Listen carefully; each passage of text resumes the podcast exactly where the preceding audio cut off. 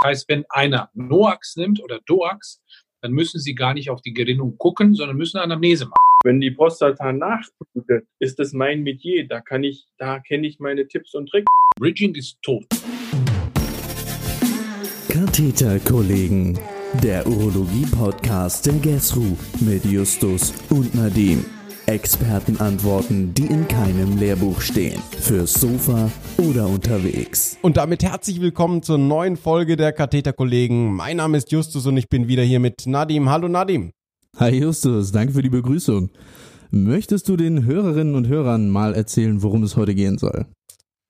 Oh ja, heute soll es um ein Thema gehen, was eigentlich alle Chirurgen, ob nun Urologen, Gynis oder Plastiker, wirklich jeden Tag beschäftigt. Die Antikoagulation. Ob es nun darum geht, wann man welche Antikoagulantien absetzen muss oder wie das mit diesem Bridging eigentlich ist, wir wollen Antworten. Und ich kann euch versprechen, die bekommen wir heute und viele Tipps für die Praxis, für die Klinik. Nadim, was war denn eigentlich deine erste Assoziation zu diesem Thema? Also ich muss einmal äh, erstmal kurz äh, reingrätschen. Es heißt Chirurgie. Ja. Und äh, ich muss gestehen, äh, dass als erstes habe ich an eine Situation aus der Notaufnahmeformulatur gedacht. Ähm, es gab eine neue Krankenschwester, Schülerin, die gerne Zugänge legen wollte und, und Blut abgenommen hat und so. Das hat sie auch super gemacht. Und als ich dann so eine Stunde, zwei später mir die Labore aufgerufen habe, stand bei ausnahmslos jedem Quick und jeder PTT falsches Volumenanalyse nicht möglich. Und dann dämmerte es mir schon so ein bisschen und ich habe mal ganz vorsichtig gefragt, ob sie denn wüsste, dass man das Zitratröhrchen immer voll machen muss. Und die, die Gute hatte keine Ahnung und ist aus allen Wolken gefallen. Und ich habe mich andererseits dann letztens gefragt, warum genau das Zitratröhrchen eigentlich immer voll sein muss. Vielleicht bekommen wir darauf heute auch eine Antwort. Die Experten dafür haben wir ja.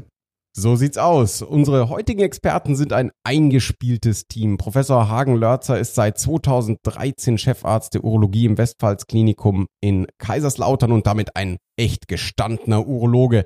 Hallo, Herr Professor Lörzer. Hallo und herzlich willkommen aus dem verregneten Kaiserslautern. Schönen guten Tag.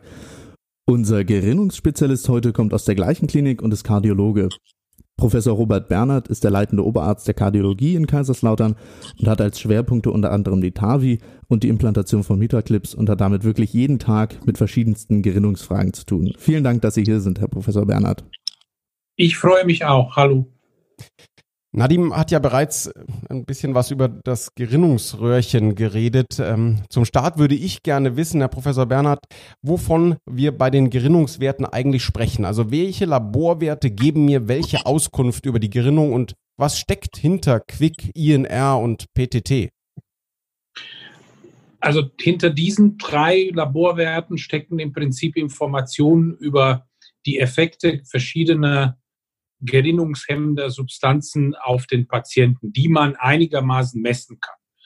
INR und QUIC gehören zusammen und messen im Wesentlichen das, den Effekt der Vitamin K-Antagonisten. Wobei QUIC ist eine relativ veraltete Messung.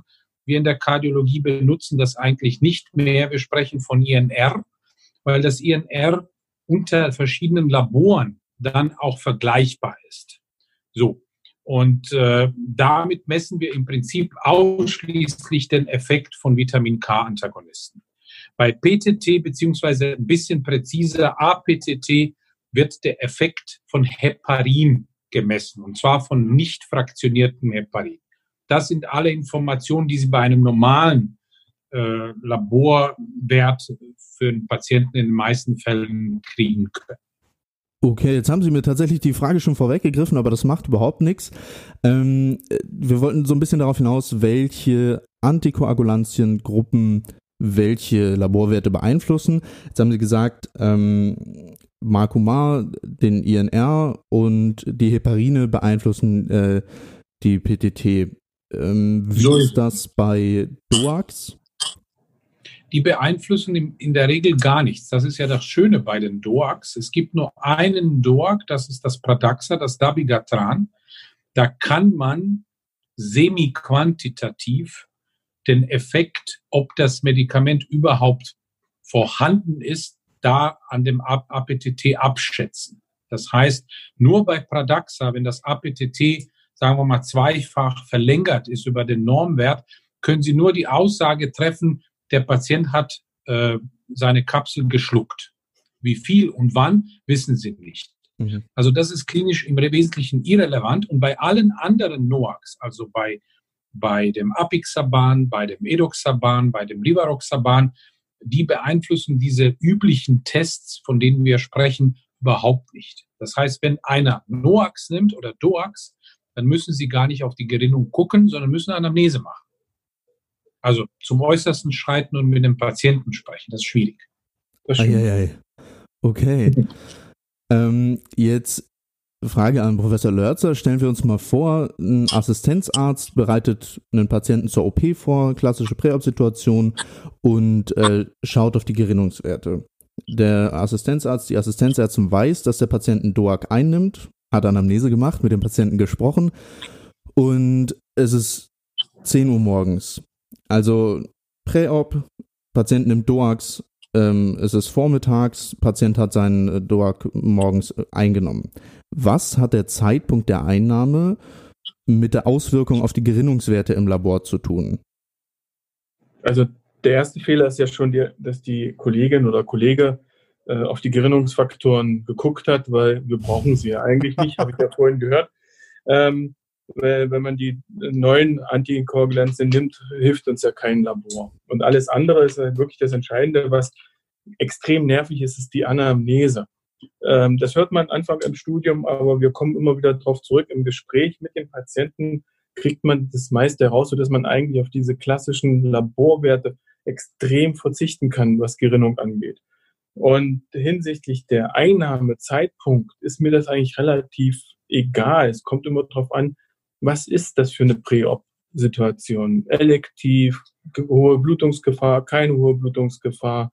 Es ist ein endoskopischer Eingriff, ein offener Eingriff. Also das sind so Dinge, da würde ich sagen, 10 Uhr, da hätte ich gern noch gewusst, welche OP soll ich eigentlich machen. Und äh, wenn ich die Anamnese gemacht habe, hätte ich sie gefragt, wie sie die Laborwerte für die Gerinnung abgenommen hat. Okay. Ähm, und bei anderen Antikoagulantiengruppen, also wenn wir jetzt von Marcomar oder Heparin ausgehen? Die Wahrscheinlichkeit, dass einer mit Heparin in die Klinik kommt, was äh, subkutan gespritzt wird, das hat ja eine Vorgeschichte. Auch da haben wir wieder die Anamnese. Brauchen wir das Heparin noch? Wieso brauchen wir das Heparin? Gab es irgendein Ereignis, was mich vielleicht hindert, die OP auch durchzuführen? Wenn es elektiv ist, kann ich es schieben. Ähm, und bei Marco Ma ist es ja der Klassiker, dann habe ich die Anamnese ja schon gemacht. Dann weiß ich, dass er Marco Ma hat und die Erfahrungswerte sagt man ja, eine Woche vorher sollte man das Marco Ma absetzen. Dann stimmt das natürlich, Anamnesen gemacht, Laborwerte abgenommen. Und dann ist es auch völlig egal, ob es 10 Uhr ist, 11 Uhr oder um 7 Uhr. Er hat es vor einer Woche abgesetzt und dann müsste eigentlich die Gerinnung, äh, der Quick oder INR besser passen. Ich bin leider noch das alte Kaliber. Mir sagt Quick mehr als INR, dann schlägt mich der Robot immer deswegen und sagt, ich soll mich endlich mal der modernen Medizin anpassen. Ja, also im, im Prinzip muss man sagen, dass das Schöne an den NOACs eben die gute Voraussagbarkeit der, des Effektes ist. Das was, das, was das heißt, ist im Prinzip, dass es relativ klare und auch richtige und zutreffende Tabellen gibt, äh, mit den verschiedenen NOACs.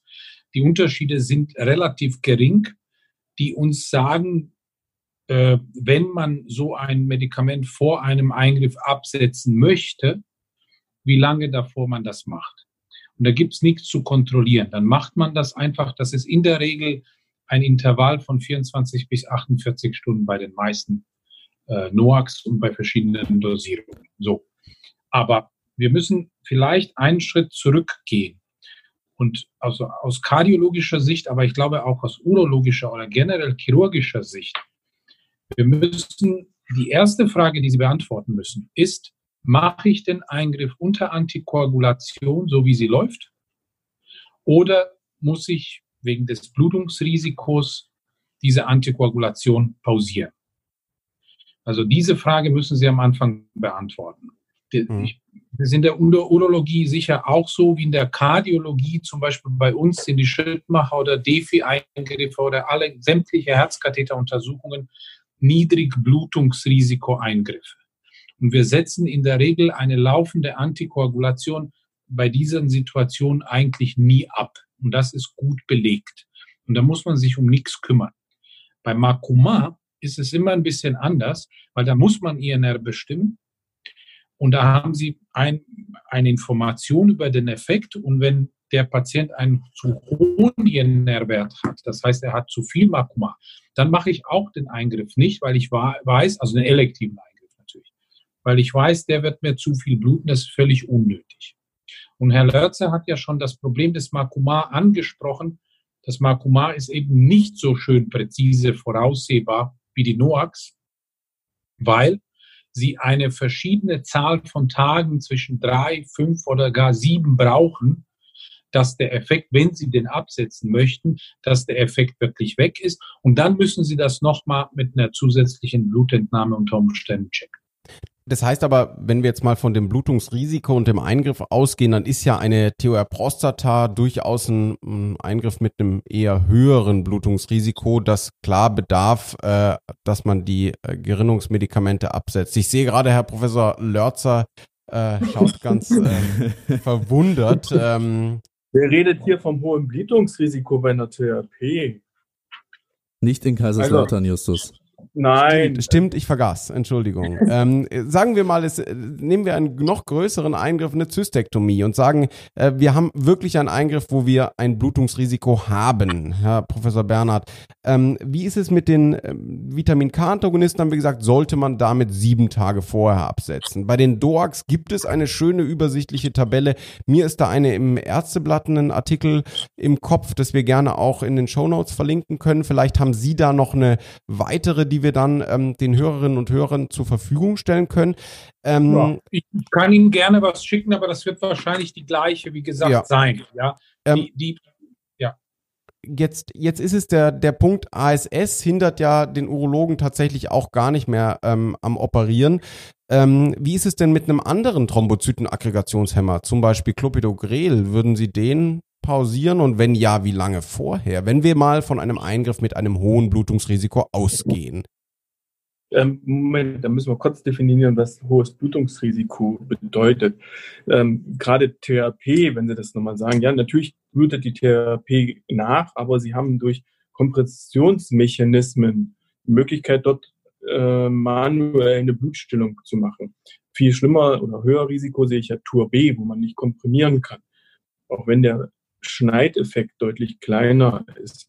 Und alle offenen oder Schnitt-OPs, wo sie halt das Loch im Gefäß zumachen können, ähm, natürlich ist der Blutverlust intraoperativ gut, aber das Nachblutungsrisiko ist da deutlich geringer als bei einer THB.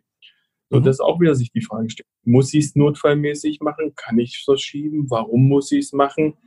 Und da kriegen wir immer die gleiche Antwort von unserem kardiologischen Freund. Wenn wir sagen, müssen wir es absetzen, musst du es operieren. Wie hoch ist die Risiko der Blutung? Genau. Und dann ist immer die Frage, äh, wenn ich es operieren muss, dann ist die Frage, absetzen oder nicht absetzen. Das macht eigentlich groß keinen Sinn, weil wenn der Stent zugeht, habe ich als Urologe ein Problem. Das kann ich nicht beheben. Wenn die Prostata nachblutet, ist das mein Metier. Da kann ich, da kenne ich meine Tipps und Tricks. Also von daher ähm, Sie werden es hören, wenn Sie ihn fragen, ob Kuvert abgesetzt werden muss oder nicht. Er wird das Gleiche sagen. Ja, also im Prinzip, äh, um das mit einem Satz eventuell das Ganze ein bisschen zu beschreiben, muss man ganz klar sagen, es gibt kein Kochbuchrezept, was jetzt äh, auf einem Blatt Papier für jeden Patienten immer zutrifft. Also man muss schon individualisieren. Diese Regeln, die wir gesagt haben und über die wir noch sprechen werden, die sind Grundregeln und sind Rahmenbedingungen, wo wir uns bewegen. Makoma sieben Tage absetzen, DOAX 24 bis 48 Stunden und so weiter.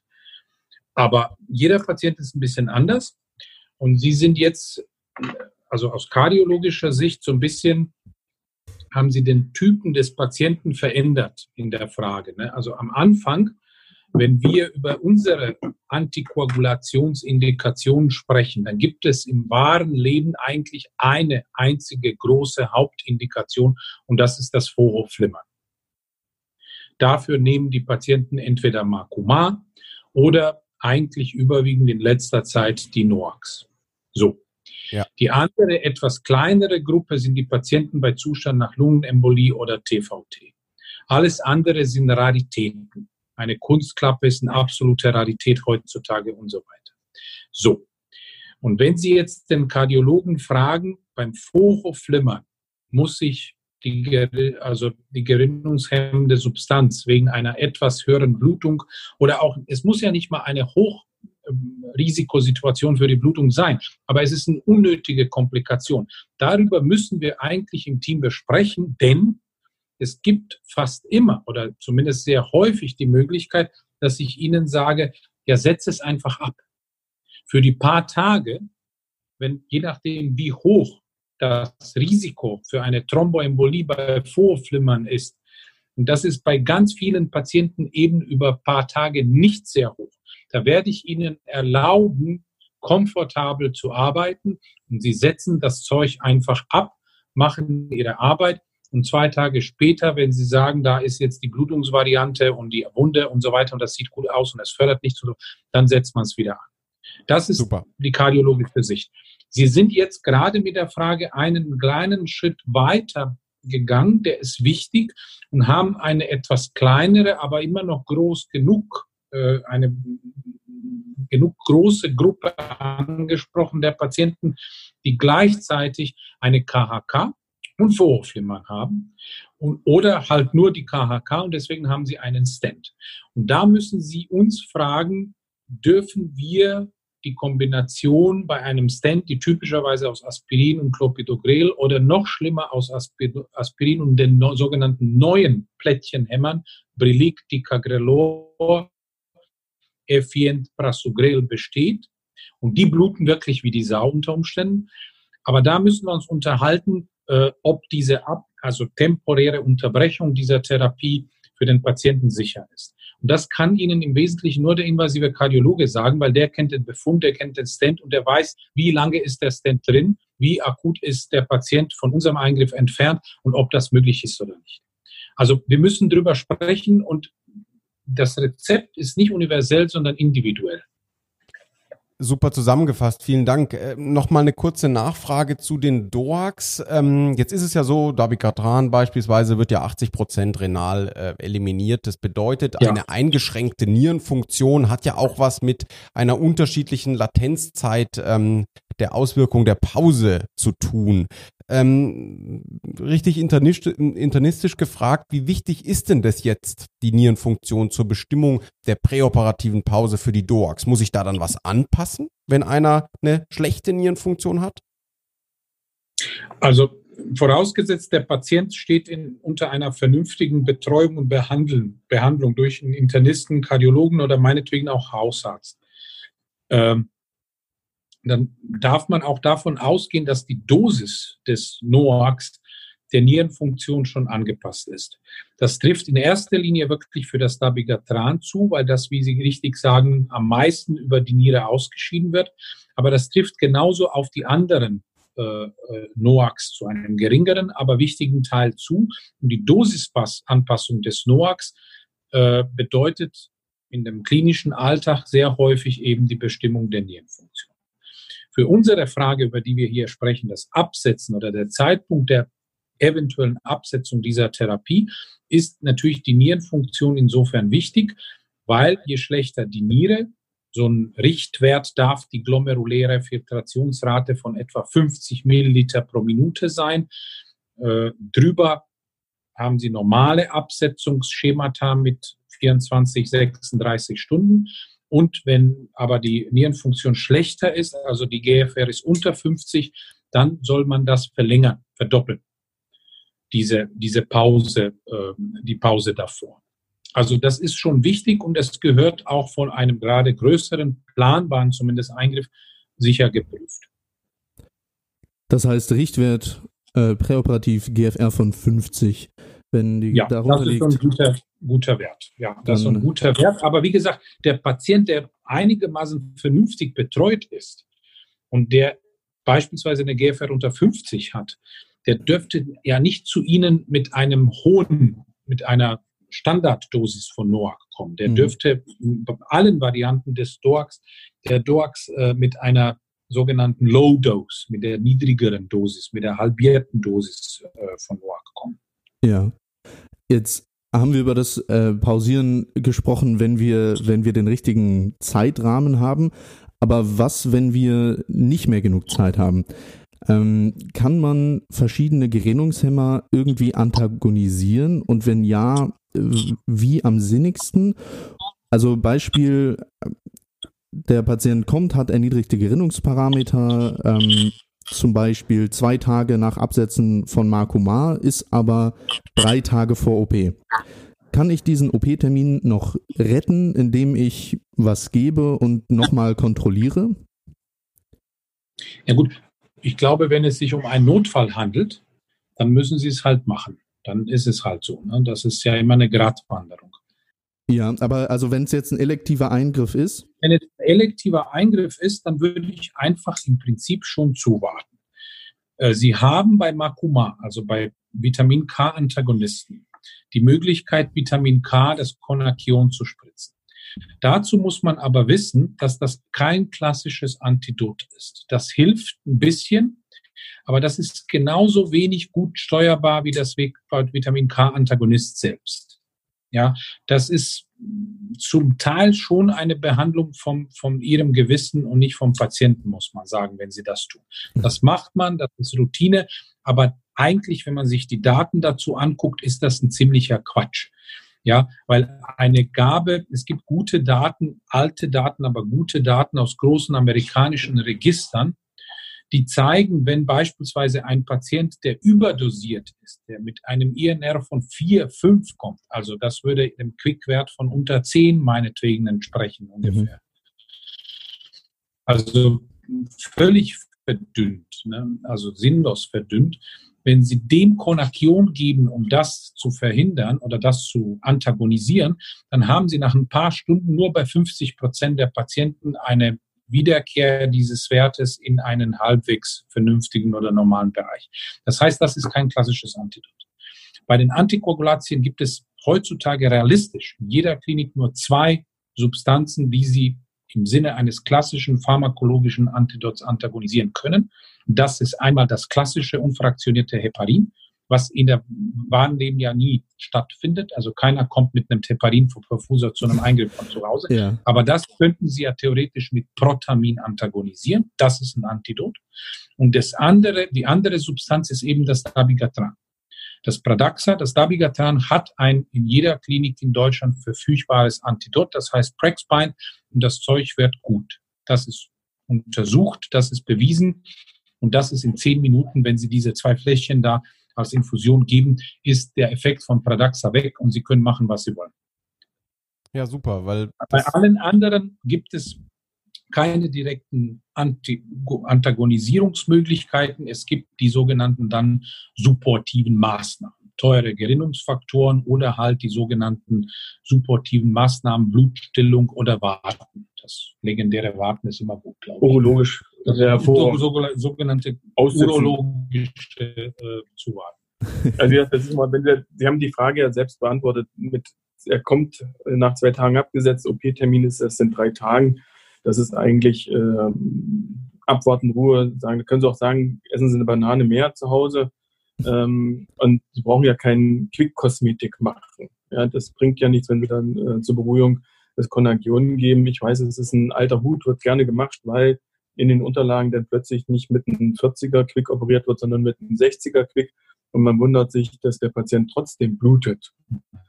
Ähm, wie gesagt, elektive Eingriffe, keine Frage, kann man gucken, dass es passt, dass die Gerinnung so ist, dass der Operateur je nach seiner Erfahrung sagt, ich mache das oder ich mache das nicht. Ähm, und da ist eigentlich die Größe der OP eigentlich irrelevant. Es ist immer die Frage, wie gut ist, kann ich dort Blutstillung machen. Bei einer Standsbiopsie können Sie keine Blutstillung machen. Da können Sie nur komprimieren. Wenn ich eine Niere offen operiere, kann ich sehr gut Blutstillung machen. Also das ist immer die Frage, nicht die Größe, sondern wie gut ist die intraoperative Blutstillung.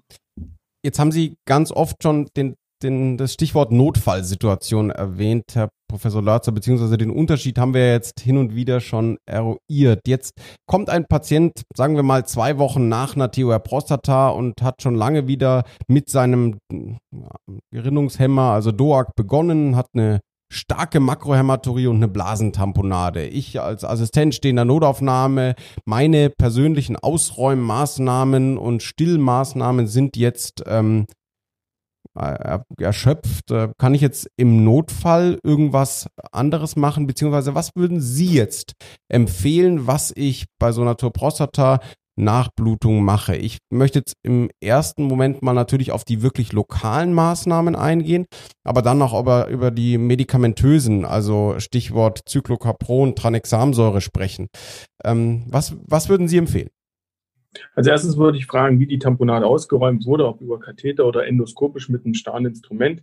Ähm, oft ist es ja so, dass wenn man die Tamponade nicht sauber ausgeräumt hat, blutet das ja immer wieder nach. Die unterhält sich ja selbst so dass man in der Notaufnahme, wenn sie notfallmäßig wirklich eine große HB-wirksame Nachblutung kam, würden wir den in den OP fahren, einfach nur um die Tamponade komplett sauber auszuräumen. Natürlich würde man dann auch die Chance nutzen, das nochmal nachzukoagulieren. Wir haben da gute Erfahrungen mit dem Plasmastrom, also bipolaren Pilz. Da kann man die Fläche ziemlich tief und weit äh, auskoagulieren. Und dann, wenn es wirklich nicht weiter helfen sollte, kann man dann immer einen großluminen Katheter einlegen, große ähm, Volumina in den Ballon reinfüllen und dann einen kräftigen Zug dran machen, dass man das dann komprimiert. Das ist mhm. eigentlich, was zu fast 105 Prozent immer hilft. Äh, natürlich ist immer die Frage nach diesen gerinnungshelfenden oder plasmaersetzenden Substanzen, also bis dato ist es mir noch jetzt aktuell hier nicht mehr passiert, dass wir unter einer THP äh, PPSB geben, gegeben haben, FFPs gegeben haben, äh, solche Dinge. Cyclocarbon bei Noax oder bei Marcomar hilft nur der Pharmaindustrie. Das wäre ja nur bei ASS oder bei äh, Plavix die Möglichkeit, dass man da einen Effekt äh, sieht.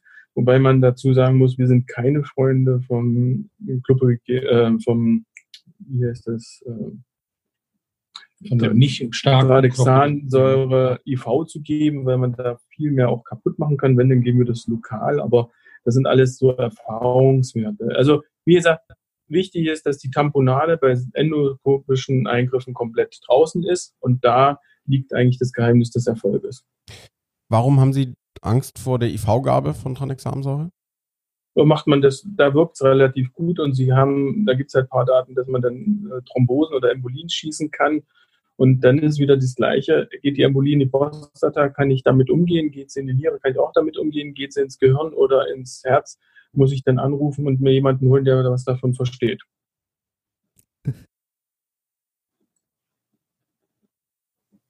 Nadim, wolltest du was nachfragen?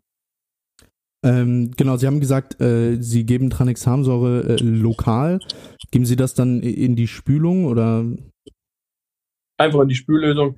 Wobei auch da die Dosierung eher die Frage ist, ob es nur eine Beruhigung des Gewissens ist. Äh, ich glaube, in 60 bis 80 Prozent ist das auch so. Aber wenn man das macht, so eine Spülung mit diesem Medikament, sind die Koagel, die, wenn man wieder einen Koagel drin hat, deutlich fester, die sind härter. Das äh, Zeug wirkt auch in einer relativ guten Verdünnung, auch in, wenn man es nur so durchspült, was man eigentlich fast gar nicht vermutet. Da hat man fast das Gefühl, man betreibt Homöopathie. Und mhm. da kann ich auch nur sagen, bei manchen Sachen hilft auch die homöopathische Dosis. Wie dosieren Sie das denn, wenn Sie das in die Spülung geben? Also wir machen äh, bei 10 5-Liter-Beuteln 5 Ampullen. Alles klar. Dann ähm, würde ich nochmal kurz zu dem Zeitraum vor der OP zurückgehen. Thema Bridging. Welchen Patienten muss man ein Bridging verabreichen und wie mache ich das am besten? Also ich kenne das aus meiner bisherigen Erfahrung aus Formulaturen und so. Ähm, nur das Bridging mit Klexane, also niedermolekularen Heparin. Aber Justus, ihr zum Beispiel, ihr macht das ja anders, oder? Ja, schon. Wir nehmen Monoembolex, also Zertoparin. Uns interessiert ja jetzt eher aber die Kaiserslauterner Sicht. Also, wenn ich da kurz, äh, wir kriegen das gleich ausführlich vom Experten. Wir sind froh für jedes Nicht-Bridging. Und wir machen oft auch Mut zur Lücke, gerade was bridgen wir. Es ist ja nur die Markumar-Geschichte, die man bridgt, ähm, dass man einfach sagt, mir reicht auch, ich muss immer gucken, 40er Quick oder 50er Quick und dann operiere ich damit auch so. Ich habe hier eine Tabelle aufgerufen. Äh, das ist ein INR von 1,5 bis 1,7. Das kann man sich merken, mit 1,5 und 1,7 Promille operiert der Urologe ganz entspannt. Also ich, ich würde im Prinzip, also zum Bridging würde ich einen Satz sagen. Ist ein bisschen überspitzt, trifft aber in über 90 Prozent der Fälle zu. Bridging ist tot. Mhm. Okay. Das macht man nicht mehr. Und dazu gibt es super, aus kardiologischer Sicht, super gute Daten. Die zeigen eine einzige einfache Sache. Bridging ist schädlich. Sie bluten nicht nur mehr, sondern sie kriegen paradoxerweise genau mehr diese Ereignisse, die sie theoretisch mit dem Auffüllen dieses Antikoagulationsloches, was entsteht, wenn Sie eine orale Antikoagulation absetzen und Sie, und das ist ja das Bridgen, mit einem subkutanen Heparin quasi ersetzen, temporär, um den operativen Eingriff herum. Sie, damit möchten Sie theoretisch thromboembolische Ereignisse verhindern. Deswegen machen Sie das ja. Mhm. Das passiert aber nicht. Es passiert genau das, um, das Umgekehrte. Sie kriegen mehr. In allen kardiologischen Studien, die sind groß und gut zu diesem Thema und auch nicht mehr so ganz neu, also fünf und mehr Jahre alt, zeigt sich, wie erwartet, eine zwei, drei, fünffache Erhöhung der Blutungskomplikation. Das ist ja logisch. Mhm aber gleichzeitig, sie kriegen nicht weniger thromboembolische Ereignisse, sondern sogar numerisch mehr. Das ist in den meisten Studien nicht signifikant statistisch, aber es ist mehr und es ist auf jeden Fall nicht weniger. Deswegen, aus kardiologischer Sicht ist das Bridgen tot. Es gibt wenige Ausnahmen. Die wenigen Ausnahmen sind die Patienten, die gleichzeitig ein großes thromboembolisches Risiko haben beim Absetzen der laufenden Antikoagulantientherapie und auch aber eine Operation haben müssen. Also mir fällt ganz konkret ein seltenes Beispiel ein. Das ist zum Beispiel ein Patient mit einer Kunstherzklappe, die es kaum noch gibt. Beispielsweise in der Mitralposition, das ist ein relativ Niedrigdrucksystem, den dürfen Sie nicht von Makoma wegnehmen, weil wenn die Klappe thrombosiert, ist er tot. So. Mhm. Aber das ist eine absolute Rarität. Das ist ein Kolibri. Die meisten unserer Patienten sind die Flimmerer. Die haben vor Flimmern. Und die bridgen Sie bitte nicht, sondern machen eins, wie ich am Anfang gesagt habe, von zwei Sachen. Entweder der gute Operateur, der gute Urologe operiert unterlaufende Antikoagulantientherapie. Oder wenn Sie sagen, nein, das ist mir zu heiß, zu groß, Blutungsgefahr und so weiter, dann sage ich Ihnen in den meisten Fällen, dann setze es einfach ab und macht ein Ding und dann setzen wir es nachher wieder ein. Aber dieses Gefummel mit dem Bridgen, das funktioniert nicht und das ist sehr gut bewiesen, egal wie Sie es machen. Es gibt kein gutes Schema dafür. Da kann man noch dazu sagen, die Fälle, die jetzt äh, der Robert gesagt hat, das sind ja Einzelfälle. Das sind auch solche, die wir im Team besprechen. Wir hatten jetzt vor anderthalb Jahren einen mit einem Kunstherz genau das Gleiche. Da mhm. kann man nichts absetzen. Da fängt man auch nicht mit Klexane an oder mit subkutanen Sachen und das ist auch kein Fall, den man von heute auf morgen operiert. Und wenn man da im Notfall drin ist, da steht man immer noch mehr mit dem Rücken an der Wand. Aber da muss man aber auch sagen, dass der Patient relativ krank ist. Nicht umsonst hat er ein Kunstherz. Der steht eh immer mit dem Rücken an der Wand. Und das Klexane ist für uns ein Teufelszeug, äh, wie man so schön sagt, da schweißt der Patient aus jedem Loch und sie können es nicht fassen. Und deswegen sind wir eben halt auf dem Standpunkt, entweder machen wir es mit der Antikoagulation oder wir setzen es kurz ab äh, und fahren eigentlich relativ gut damit. Ja, vielleicht noch ein kurzer Satz dazu. Das ist auch insofern komplett unsinnig, weil wenn Sie typischerweise jetzt einen Patienten mit Xarelto oder mit Eliquis haben, da sind Anti-10a Medikamente. Und ihr subkutanes Heparin ist ja auch nichts anderes als Anti ein Anti-CA. Mhm. 10a-Medikament. Das heißt, sie ersetzen eine perorale Substanz, die im Prinzip an dem gleichen Ort, Ort wirkt, mit einer parenteralen Substanz. Was bitteschön soll da der Vorteil sein von diesem Bridget, außer das Gefummele und eine mangelnde Kontrolle über die Dosierung? Mhm. Und das Gleiche gilt dann wahrscheinlich auch postoperativ. Ähm, also wie, wie groß ist das Risiko hinsichtlich einer Thrombembolie, wenn man nichts gibt postoperativ? Dann wahrscheinlich auch gar nicht so groß, oder? Ja gut, das ist eine andere Frage. Das mhm. hängt von der OP ab. Das ist, also das ist jetzt deine also, Domäne. Ja, da muss ich mal fairerweise dazu sagen, äh, postoperativ, die ganzen neuen Medikamente, Norx und sowas, die gehen entweder am Tag der OP, wenn es eine transuretrale ist, wieder rein oder die gehen halt einen anderen Tag, äh, werden dort oralisiert, sodass wir, wenn die Patienten die neuen Doax und Noax nehmen, auch gar keine subkutane Heparinisierung machen, sondern die haben das einen Tag vorher abgesetzt oder zwei Tage, werden operiert und je nach Befund äh, setzen wir es am Abend wieder an oder am Tag danach und dann lassen wir auch diese ganze Heparinspritzerei einfach weg, weil es macht keinen Sinn, außer einem blauen Fleck. Und natürlich gibt es Lagerungssachen, wo ich natürlich ein erhöhtes Risiko habe, eine Embolie zu bekommen, Steinschnittlagerung, wenn sie das, oder Millinlagerung, wenn sie eine lange OP in diesem Bereich haben, haben die natürlich ein höheres Risiko, eine Thrombose zu kriegen. Aber man muss immer noch sagen, die Patienten sind auch krank und äh, die haben ein gesundheitliches Problem und wir versuchen es zu optimieren mit so wenig wie möglich Risiken. Und dieses Hin- und Herbritschen, subkutan Heparin, nicht Heparin, macht mehr den Körper, der gerade so eingestellt ist, durcheinander und kaputt, sodass man einfach sagt, okay, wir nehmen diese 12 oder 24 Stunden Lücke ähm, wo das Risiko, dass er eine Embolie oder Thrombose kriegt, relativ gering ist, in Kauf und setzen aber relativ schnell die Antikoagulation wieder an. Und zwar die orale, die er hatte, mit der er gekommen ist. Da mischen wir uns auch nicht ein und verstellen das.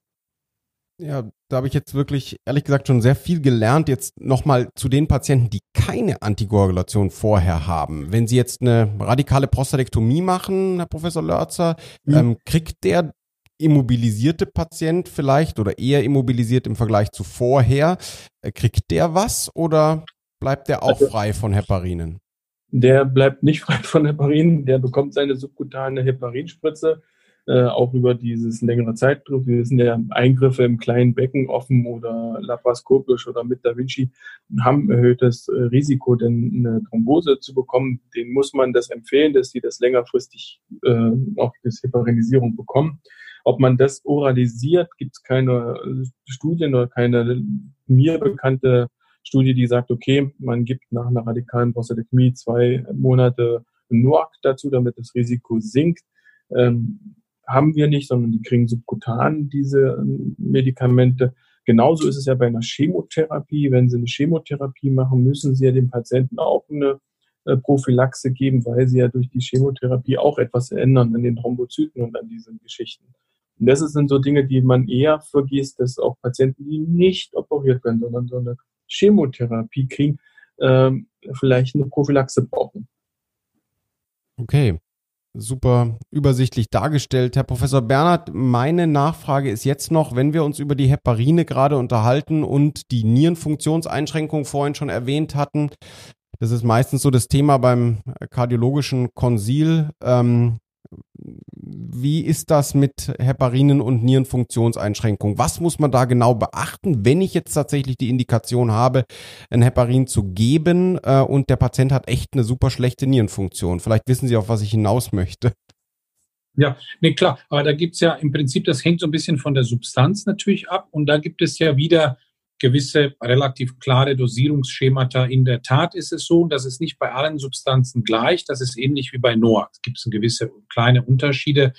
Aber als, als Faustregel kann man schon sagen, wenn die Nierenfunktion ganz schlecht ist, dann wird es äh, eine Dosisanpassung im Sinne einer Dosisreduktion äh, schon geben. Und dann muss man einfach in die in den Beipackzettel der jeweiligen Substanz gucken und schauen, wie man das macht. Aber das ist wichtig, dass man das im Auge behält. Absolut. Stichwort Heparinpumpe? Also das kommt bei uns, glaube ich, im Prinzip äh, nicht so häufig vor. Deswegen kann ich dazu nicht viel sagen, weil wir benutzen das nicht. Also wir hatten jetzt letzten einen mit einer Heparinpumpe und da ist es immer so, weil es ja so häufig äh, kommt und das ist ja auch so ein Massenprodukt, äh, haben wir einfach Mut zur Lücke gemacht. Das war wieder klassische Therapie, wo alle sagen Panik, Panik. Wir haben ähm, eine HoLab gemacht, also eine Laserinokulation, äh, haben den dann aufgeblockt und haben in der Heparinpumpe gar nichts geändert, Downtouch Running System gemacht und der liebe Herrgott und Mutter Natur hat ein Einsehen und es ist gut gegangen. Und ich glaube, das funktioniert manchmal viel besser, äh, als wenn man sich dort erst reinhängt und irgendwas drehen will, wovon man ah, keine Ahnung hat, weil man ja noch nicht alles weiß mit den ganzen Gründungssachen, wie die zusammenhängen, ob sie gut zusammen funktionieren. Also von daher ist es immer so, ja, wenn man mal ein trauriges Erlebnis hatte, dass es eine Komplikation ist das so, aber man muss auch sagen, wenn ich jetzt dort eingreife, gibt es vielleicht Komplikationen, die ich nicht sehe, weil sie gern woanders landen. Meine, bei mir landet kein äh, Lungenembolie als äh, Reklamation. Bei mir landet kein äh, Verschluss des Beines, kein Schlaganfall.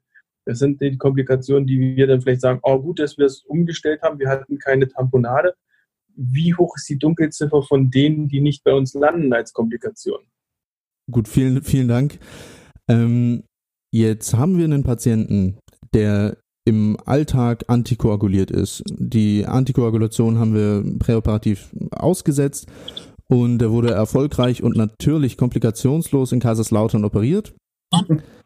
Wann kann der Patient wieder beginnen mit seiner Antikoagulation? Und gibt es da Unterschiede, äh, was die Wirkstoffe angeht?